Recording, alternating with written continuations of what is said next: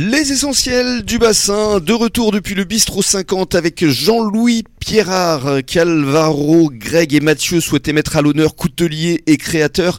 Alors on va rentrer maintenant dans le détail de vos créations parce que vous êtes venus justement avec un certain nombre de couteaux.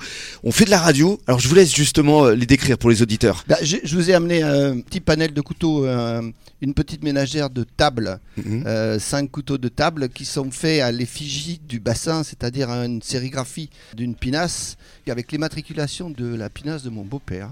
Ça c'est Voilà. génial.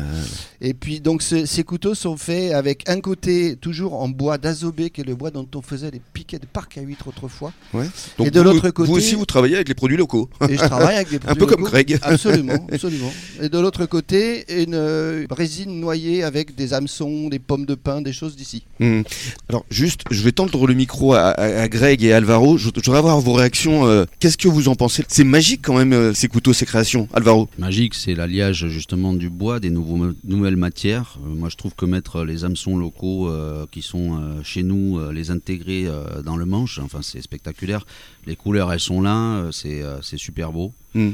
Le couteau à huître, euh, il est brillant, euh, il est moderne, euh, il y a de tout, franchement. C'est limite des œuvres d'art. Ce sont des œuvres d'art. Greg, ton avis Alvaro a tout dit, hein, c'est des œuvres d'art. de toute façon, à partir du moment où tu es, passionné euh, dans ce que tu fais, eh ben, tu fais des trucs de fou. Donc, euh, ça. La preuve en est, c'est que Jean-Louis il fait ce type de produit qui est, qui est top. Hmm.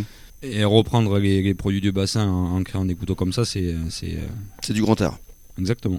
On parle des couteaux à huîtres, Jean-Louis aussi C'est Ouais, les couteaux à huîtres, je suis parti euh, d'une réflexion par rapport aux couteaux qui existaient. et Je trouvais que l'ergonomie était pas, pas terrible. euh, euh, ils étaient en plastique, c'est pas très beau, on trouve ça partout. euh. Mhm. Et bon, dans, dans mon idée de création, j'ai voulu chercher à, à modifier un peu euh, le design globalement. Donc je suis parti de ce modèle-là qui s'appelle l'ergonomique, Mhm. avec un manche qui est fait généralement en bois ou avec des matériaux, des résines un peu précieuses, sympas. Et puis ben, j'ai conçu ça de, de façon à ce que, en fait, on est, euh, quand on ouvre une huître, on ait le, le pouce qui, qui touche le, le bout de l'huître de sorte qu'on peut, on peut pas risquer de se blesser parce que c'est l'index là, l'index et le pouce qui font euh, euh, la sécurité pour ouvrir l'huître.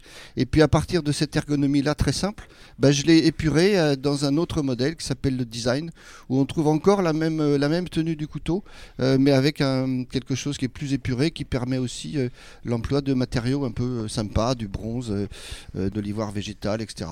C'est magnifique. Voilà. Vous restez avec nous sur les ondes de, de la radio des essentiels du bassin. On va continuer à parler couteaux avec Jean-Louis.